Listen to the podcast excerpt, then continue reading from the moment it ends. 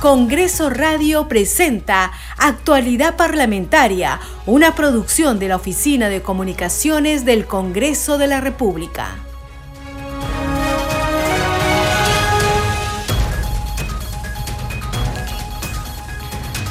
¿Cómo están? Bienvenidos a su programa Actualidad Parlamentaria. Les saluda Carlos Alvarado y estos son los titulares.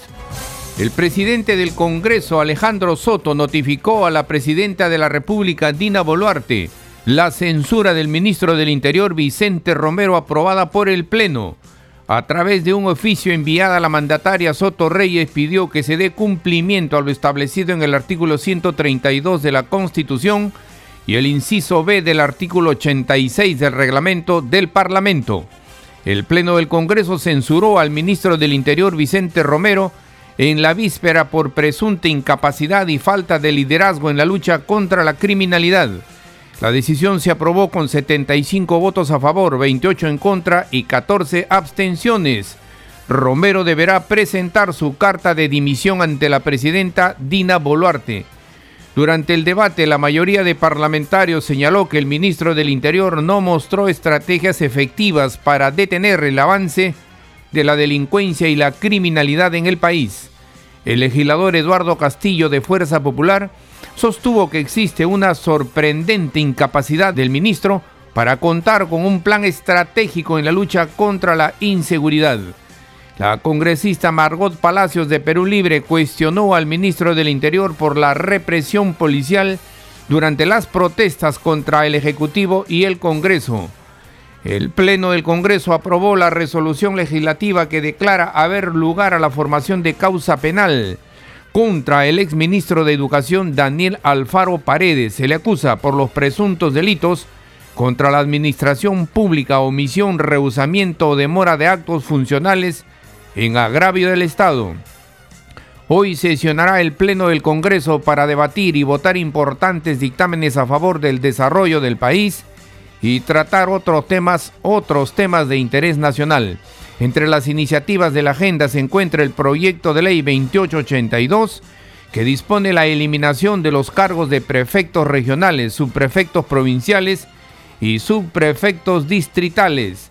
La Comisión de Presupuesto debatirá mañana el predictamen que recomienda aprobar el presupuesto para el año fiscal 2024 que asciende a 240 mil millones de soles. Dicho grupo de trabajo aprobó en la víspera los dictámenes de las leyes de equilibrio financiero y endeudamiento del sector público para el ejercicio fiscal 2024. La Comisión Agraria acordó citar a la ministra del sector Jennifer Contreras y otros funcionarios de su portafolio. Pedirán declarar en emergencia el agro.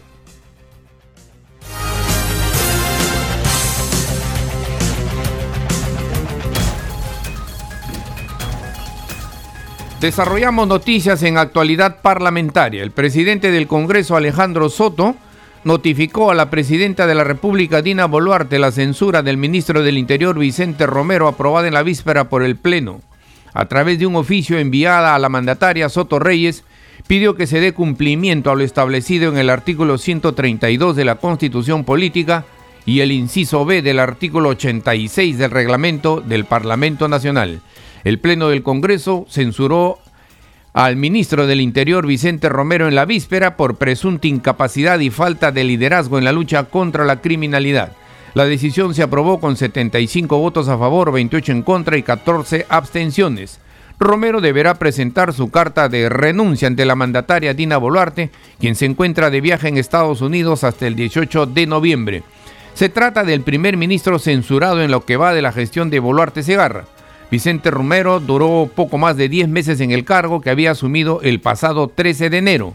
Las mociones de censura fundamentaban supuesta incapacidad y falta de liderazgo de Romero Fernández en la lucha contra la criminalidad en el país. Seguimos desarrollando noticias en actualidad parlamentaria. El Pleno del Congreso de la República aprobó las dos mociones de censura presentadas contra el ministro del Interior Vicente Romero Fernández por presunta incapacidad técnica de liderazgo y falta de idoneidad para el ejercicio del cargo. Escuchemos. Texto sustitutorio de las mociones de censura 8.911 y 8.927, presentado el 15 de noviembre de 2023 a las 18.30 el Congreso de la República acuerda censurar al ministro del Interior Vicente Romero Fernández por las consideraciones contenidas en las mociones 8.911 y 8.927, que demuestran su manifiesta incapacidad técnica de liderazgo y falta de idoneidad para el ejercicio del cargo, de conformidad con el artículo 132 de la Constitución Política del Perú y el artículo 86 del Reglamento del Congreso de la República, suscrito por los congresistas Eduardo Castillo y Margot Palacios. Al voto. Han votado a favor 65 señores congresistas, 25 en contra, 13 abstenciones, más a favor Barbarán, Paredes Fonseca, Aguinaga, Gonza, Balcázar, Zeta Chunga, Soto Palacios, Cabero Alba, Alegría García y Revilla. En total 75 votos a favor. En contra, Medina Hermosilla, Martí Corena y Camones. En abstención, Tudela. 28 en contra, 14 abstenciones. Señores congresistas, las mociones de censura al ministro del Interior, señor Vicente Romero Fernández, han sido aprobadas. En consecuencia, se comunicará el presente acuerdo a la señora Presidenta de la República para que se cumpla con lo dispuesto en el artículo 132 de la Constitución Política del Perú y el inciso B del artículo 86 del Reglamento del Congreso de la República. Durante el debate, el congresista Eduardo Castillo argumentó la necesidad de censurar al ministro por la falta de acciones concretas y efectivas para combatir la inseguridad ciudadana. Escuchemos. La delincuencia, lejos de ser controlada, se propaga sin freno y las MIPES, que son el corazón de nuestra economía, se ven arrastradas a la quiebra como un efecto colateral inevitable. Es muy lamentable, señor presidente, que en un momento donde se espera liderazgo y acción, lo que percibimos es inacción y falta de visión estratégica. Un hecho adicional, señor presidente, que de ninguna manera vamos a dejar pasar por alto es el intento del señor ministro Romero de justificar la asignación de resguardo policial de 11 efectivos al inhabilitado dictador Martín Vizcarra, esta acción contraria al decreto supremo 9004-2022 que explícitamente establece que no le corresponde por haber sido inhabilitado, plantea serias interrogantes sobre las prioridades y la objetividad del ministro.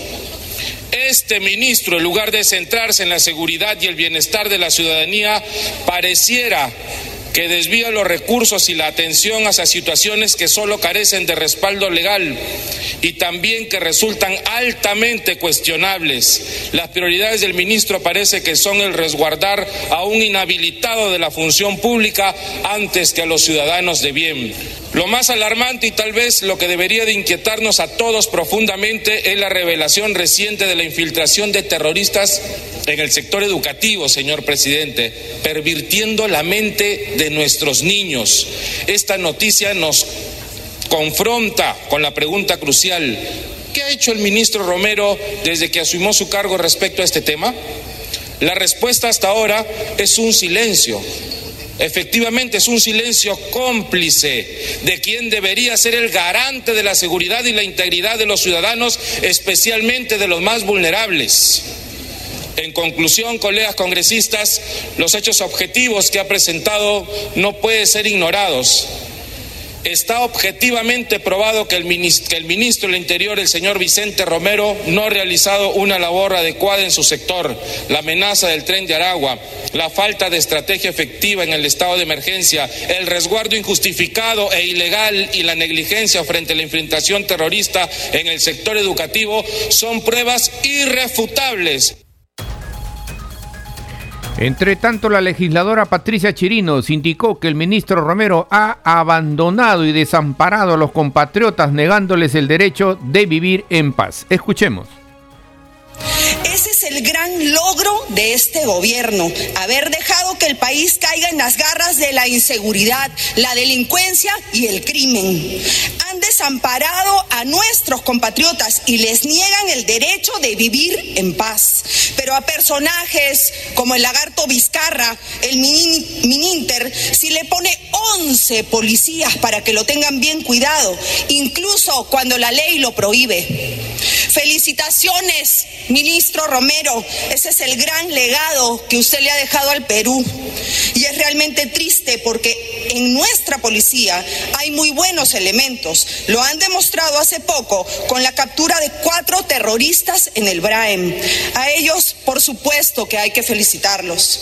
Porque a pesar de tener un ministro incapaz que solo aparece para la foto a ver si gana algo de popularidad, los efectivos policiales sí hacen su trabajo y lo hacen bien y no figuretean. Por eso ya es momento de que el señor Romero se vaya a su casa. Se le acabaron las oportunidades. 94% de toda la población, prácticamente 9 de cada 10 peruanos, son conscientes de que los estados de emergencia no funcionan y con justa razón. Porque sin un plan estratégico con enfoque territorial, cualquier estado de emergencia queda como un saludo a la bandera. El vocero alterno de Fuerza Popular, Víctor Flores, consideró que se trata de una censura anunciada, ya que desde el Congreso se dijo reiteradamente que se mejore la seguridad en el país y no se hizo nada. Escuchemos. Yo creo que esta es una censura anunciada, porque a pesar de las reiteradas voces que hemos dado del Parlamento para que mejore la calidad de la, seguridad ciudadana, realmente el, el efecto ha sido negativo. Quiere más efectivos, por ejemplo, quiere más patrulleros, quiere más motos, quiere más este, unidades, pero esa no es la solución. La solución es la inteligencia desde la policía. La policía es una, la policía nacional es una policía muy, muy organizada y no podemos disminuir su calidad. Al contrario, es una, es una policía muy eficiente. Entonces, lo que tiene que hacer el ministro, cualquiera que sea, tiene que empoderar a la policía. ¿Para qué? Para que la policía haga su trabajo. Y su trabajo es hacer grupos de inteligencia, por ejemplo, el GEIN, que funcionó muy bien en la época del terrorismo. No nos olvidemos eso. Entonces, eso por un lado. Y por otro lado, esta es una llamada de atención efectivamente para que el gobierno empiece a buscar los mejores cuadros, para que sean justamente los ministros que nos representen. No nos olvidemos que también tenemos la Comisión Nacional de Seguridad Ciudadana, los, los COPROSEC, los CODISEC, etcétera. O sea, hay una organización de seguridad ciudadana a nivel nacional. No podemos decir que recién vamos a inventar la pólvora, de ninguna manera. Pero ¿qué es lo que falta en esos, en esos sistemas de seguridad ciudadana provincial, distrital, regional y nacional? Lo que falta justamente es esa articulación para que cada uno cumpla su papel. Justamente la, es la unión de la población con la policía y el Ministerio del Interior.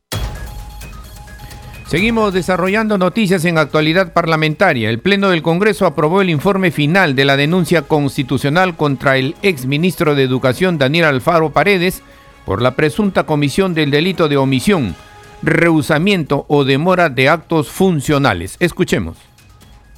Sobre el particular, conviene precisar que se ha determinado la existencia de mérito probatorio suficiente para que sea el Poder Judicial quien determine de manera concluyente y definitiva si el señor exministro Alfaro es culpable del delito de omisión, rehusamiento o demora de actos funcionales regulado en el artículo 377 de nuestro Código Penal. Como primera conclusión, el denunciado tenía a su cargo como ministro de Educación la función de supervisar y evaluar las políticas sectoriales a su cargo. El denunciado sí tenía conocimiento respecto al contenido irregular, dañino u ofensivo de los textos escolares. Efectivamente, en la sesión de la Comisión de Educación de fecha 4 de julio de 2018, el denunciado sostuvo lo siguiente los títulos que acá estamos acá sometiendo a mesa o que ustedes están también emitiendo específicamente el cuaderno de trabajo de, quinto de para quinto de secundaria para que este sea retirado no se va a volver a imprimir. Sobre los textos escolares indica lo siguiente, vamos a mejorar los textos. El denunciado no adoptó medidas de manera oportuna para evitar el contenido ofensivo, dañino o irregular de los textos escolares para con los funcionarios del Ministerio de Educación que participaron en la elaboración, revisión y aprobación de los mismos. A mayor abundamiento durante la gestión del denunciado, no se sancionó ni encontró responsables entre los funcionarios encargados de elaborar, revisar y aprobar los textos escolares. Ello sucede con la gestión de la ex ministra Flor Pablo. Por todas estas consideraciones, señor presidente, se concluye en acusar al denunciado Daniel Alfaro Paredes en su condición de ex ministro de Estado en el sector de educación por la presunta comisión del delito de omisión, rehusamiento o demora de actos funcionales tipificado en el artículo 377 del Código Penal, solicitando ahora al Pleno del Congreso de la República apoyar con su voto el mismo. Al voto han votado a favor 56 señores congresistas, 5 en contra, 13 abstenciones, más a favor Barbarán, Revilla, Alba Rojas y Julón. Ilis López. Ha sido aprobado el proyecto de resolución legislativa del Congreso que acusa al exministro de Educación, señor Daniel Alfaro Paredes, por la presunta comisión del delito de omisión, rehusamiento o demora de actos funcionales. Señores congresistas, en aplicación de lo dispuesto por el inciso J del artículo 89 del reglamento del Congreso, el expediente con la acusación constitucional será enviado a la Fiscalía de la Nación para que proceda conforme a sus atribuciones y a lo que dispone la constitución política del Estado. Seguimos desarrollando noticias en actualidad parlamentaria. La Comisión Agraria acordó citar a la ministra del sector Jennifer Contreras y otros funcionarios de su portafolio. Pedirán declarar en emergencia el agro. El congresista Edwin Martínez, autor del pedido, señaló que se debe explicar las razones por las que no se otorgan licencias de uso de agua a los agricultores. Escuchemos. Yo vuelvo a insistir en que tiene que venir la ministra, porque todos estamos hablando de los déficits que hay en cuanto al trabajo del Midagri, pero no exigimos que venga la ministra y que cumpla. Estamos permitiendo que el Midagri se haya convertido en un ministerio de negocios y sobre todo de un negocio vil, sucio, en contra de los agricultores y en contra de los ciudadanos, porque el agua le dan licencia a la empresa, a, a la industria, pero no le dan licencia al agricultor, no le dan licencia al pueblo que requiere hacer una planta de tratamiento de agua. Eso es negocio que se está permitiendo en Midagri, porque tenemos una ministra que no conoce el, trabajo dentro de su, de su ministerio y que está permitiendo que algunos funcionarios sigan siéndole desleales al pueblo y a sus necesidades, sobre todo en el sector agrario. Señor secretario técnico, por favor, este, llevar a votación para la asistencia de de la ministra con el equipo técnico de ARNA, PCI y, por supuesto, es importantísimo al viceministro de Desarrollo Agro e Infraestructura. Al voto, señores congresistas. Señora Presidenta, han registrado su voto a favor 15 señores congresistas. No se reporta votos en contra ni abstenciones. En consecuencia, tiene un acuerdo por unanimidad. Gracias, secretario técnico. Señores congresistas, se ha autorizado la presencia de la señora ministra con sus funcionarios para la siguiente sesión ordinaria. Seguimos desarrollando noticias en actualidad parlamentaria. La Comisión de Educación aprobó el dictamen que amplía hasta el 2025 el plazo de adecuación de los docentes de las universidades públicas y privadas respecto a la obtención de grados académicos. Sobre el tema tenemos el siguiente informe aprobaron por mayoría el dictamen que amplía el plazo de adecuación de los docentes de las universidades públicas y privadas a fin de obtener grados académicos de maestría y doctorado. No es solamente pensar en el maestro o en, en el docente de la universidad, es pensar principalmente en los jóvenes que están dentro de las universidades y las más perjudicadas son las universidades estatales. Las universidades privadas definitivamente no tienen estos rollos como lo tienen las universidades estatales.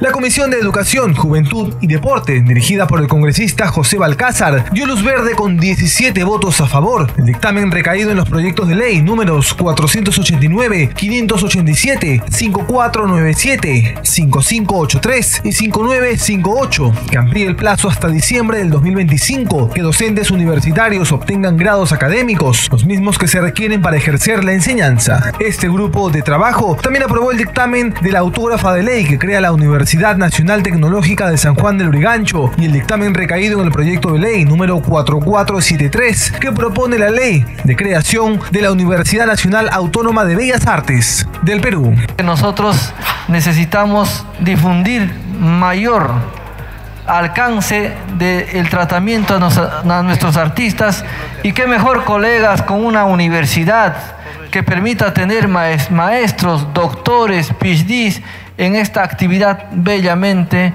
universal. La Comisión de Educación también aprobó el proyecto de ley 5112 que propone declarar de interés nacional y necesidad pública la creación e implementación de la Universidad Nacional de Sechura en Piura y el dictamen recaído en los proyectos de ley números 2323 y 3216 que plantea la promoción, fomento y de inclusión del ajedrez en la currícula nacional de la educación. Seguimos desarrollando noticias en actualidad parlamentaria. La Comisión de Economía aprobó prevenir, sancionar y erradicar la violencia contra las mujeres y los integrantes del grupo familiar a fin de que los medios de comunicación contribuyan a la defensa, libertad y dignidad de aquellos. Escuchemos. El presente dictamen tiene por objeto modificar el artículo 46 de la Ley 3364, Ley para prevenir, sancionar y erradicar la violencia contra las mujeres y los integrantes del grupo familiar.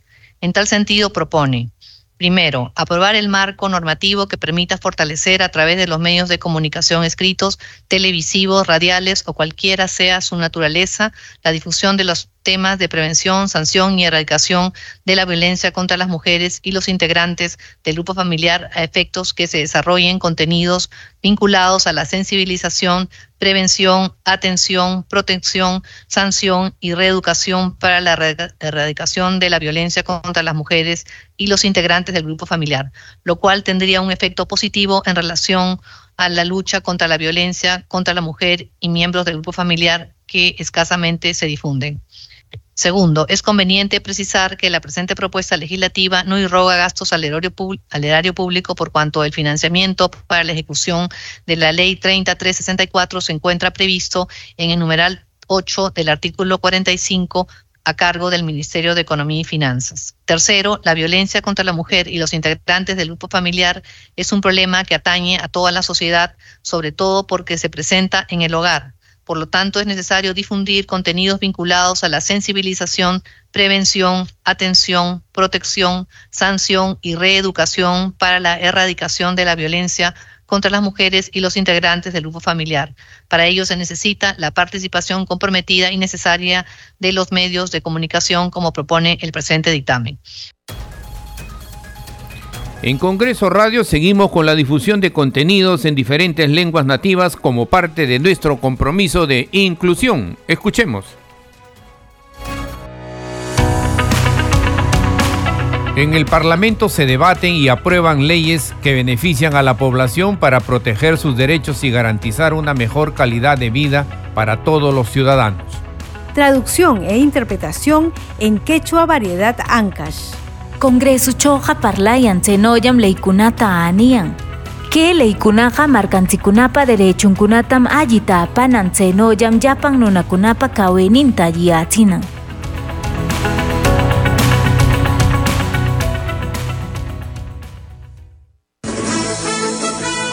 Este programa se escucha en las regiones del país gracias a las siguientes emisoras.